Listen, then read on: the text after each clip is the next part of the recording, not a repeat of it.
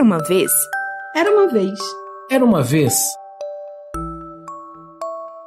Histórias de Ninar para pequenos cientistas. Olá, eu sou Luísa Lages, jornalista, radialista e editora deste podcast. Quando eu era criança, eu sempre fui a mais baixinha da turma, e até hoje eu tenho dificuldade para alcançar as prateleiras mais altas. Eu sempre quis saber o que poderia fazer para crescer mais. Mas a verdade é que hoje eu adoro meu 1,58m de altura. Você está ouvindo Histórias de Ninar para Pequenos Cientistas, uma coleção de contos sobre conceitos, ideias, acontecimentos e descobertas do mundo da ciência. Neste episódio, nós vamos viajar pelo mundo de Rafa, para entender quem carrega as chaves do tamanho e responder como a gente cresce. Enquanto apagava as luzes do quarto, a mãe de Rafa deu boa noite para a menina. Era um pouco depois das nove da noite, e nessa hora, todos os dias, ela tem que estar com os dentes escovados, pijama, vestido e deitada na cama. Só de vez em quando a regra não vale, tipo no Natal ou quando tinha alguma outra comemoração. Na verdade, na maior parte dos dias, Rafa nem achava ruim. Quase sempre ela já estava bem cansada mesmo, então fechou os olhos, sem perceber já estava dormindo. É o momento perfeito para a gente visitar, mais uma vez, o fantástico mundo de Rafa. Aquele habitado por células, moléculas, tecidos e tantas outras coisas. Isso porque meia hora depois que Rafa fechou os olhos, uma região desse universo estava a todo vapor.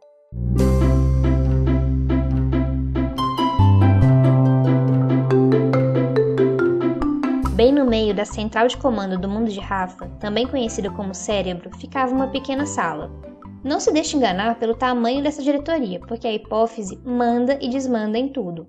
Nunca vi diretora mais controladora, mas também o trabalho dela é bem importante. Meia hora depois que recebeu o alerta de que o mundo de Rafa estava adormecido, a hipófise fez o que fazia todas as noites. Tentou dominar o mundo. Brincadeira. Mas lá foi ela bancar a mandona. Começou a enviar um tanto de GHs pelas tubulações onde corre o sangue. GHs parece nome de um relatório, não sei. Mas não é isso. Então, o que, que são esses GHs?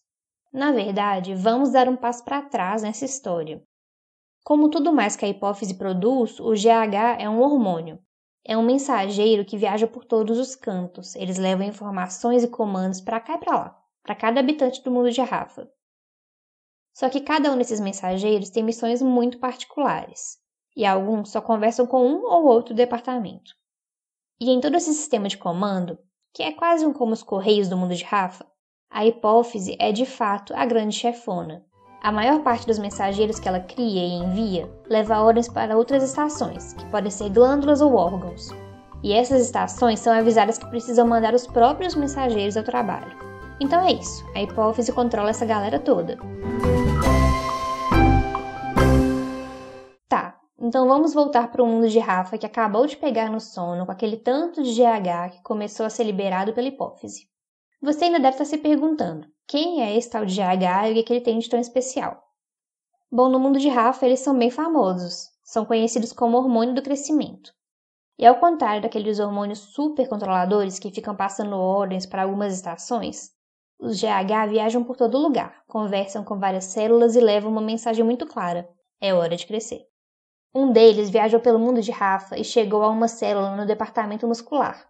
Com uma chave especial em mãos, o pequeno mensageiro conseguiu abrir uma fechadura da colega e isso fez com que uma engrenagem lá dentro começasse a funcionar.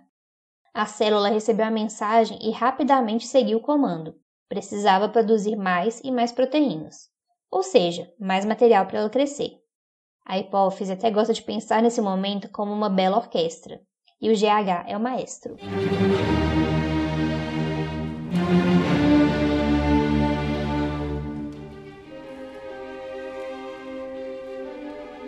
Só que em vez de comandar cada instrumento e criar música, ele comanda os ossos, os músculos e todas as células a crescerem.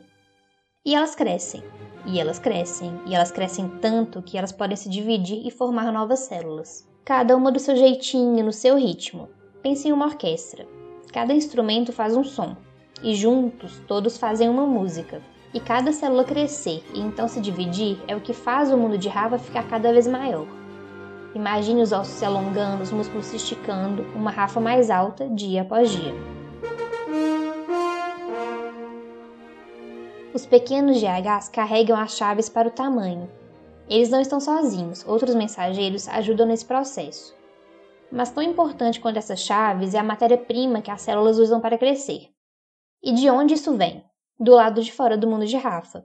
Pão, manteiga, geleia, ovo, arroz, feijão, couve, suco de laranja e mais um tanto de alimento que passou ali. Pelo departamento digestivo, foi transformado em matéria-prima, seguiu para o sangue e viajou, assim como o GH, até as células.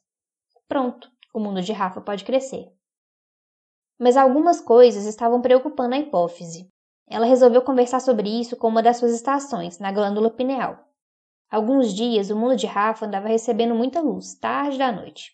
Aquilo não era normal. A hipófise estava se perguntando: será que os dias estão mais longos? Não é possível. De qualquer forma, isso era ruim. Essa estação, a glândula pineal, produz um outro hormônio, a melatonina. É um mensageiro do sono, que ajuda o mundo de Rafa a dormir. E a glândula pineal só faz isso quando já é noite e tudo está mais escuro. E se não tem melatonina, o sono pode demorar a vir, ou às vezes ele até vem, mas meio fraquinho. Isso atrasa todo o cronograma da hipófise para o hormônio do crescimento. A diretora explicou para a glândula que se o sono demorasse a vir, toda aquela orquestra ia ser prejudicada. Porque a maior parte do GH é fabricado perto das 10 horas da noite, quando o mundo já está adormecido. Isso significa que se o sono viesse depois desse horário, não ia dar para fazer tanto GH quanto ela gostaria mesmo dormindo muito. Não é a mesma coisa. Complicado, né? A glândula sugeriu que a hipófise conversasse lá no departamento visual.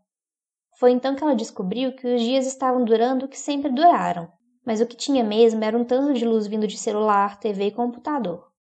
Aquilo era muito confuso para o departamento nervoso. Nem sempre dava para entender que não era dia mais.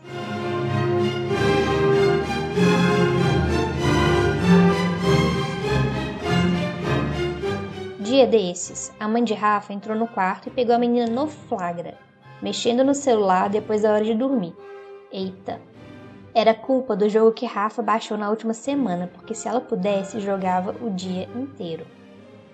Agora, o combinado com a mãe era jogo só depois do dever de casa e antes de deitar para dormir. Bom, a hipófise vai descobrir que, pelo menos por enquanto, a orquestra do tamanho vai tocar na hora certa.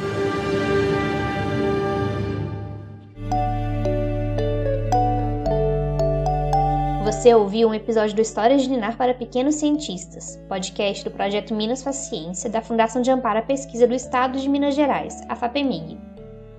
Este programa teve produção, roteiro, locução e edição de Luísa Lages. A consultoria científica foi da médica pediatra Beatriz Adriane Rodrigues Gonçalves, professora no curso de Medicina da Faminas BH e mestranda do programa de pós-graduação em Saúde da Criança e do Adolescente da UFMG.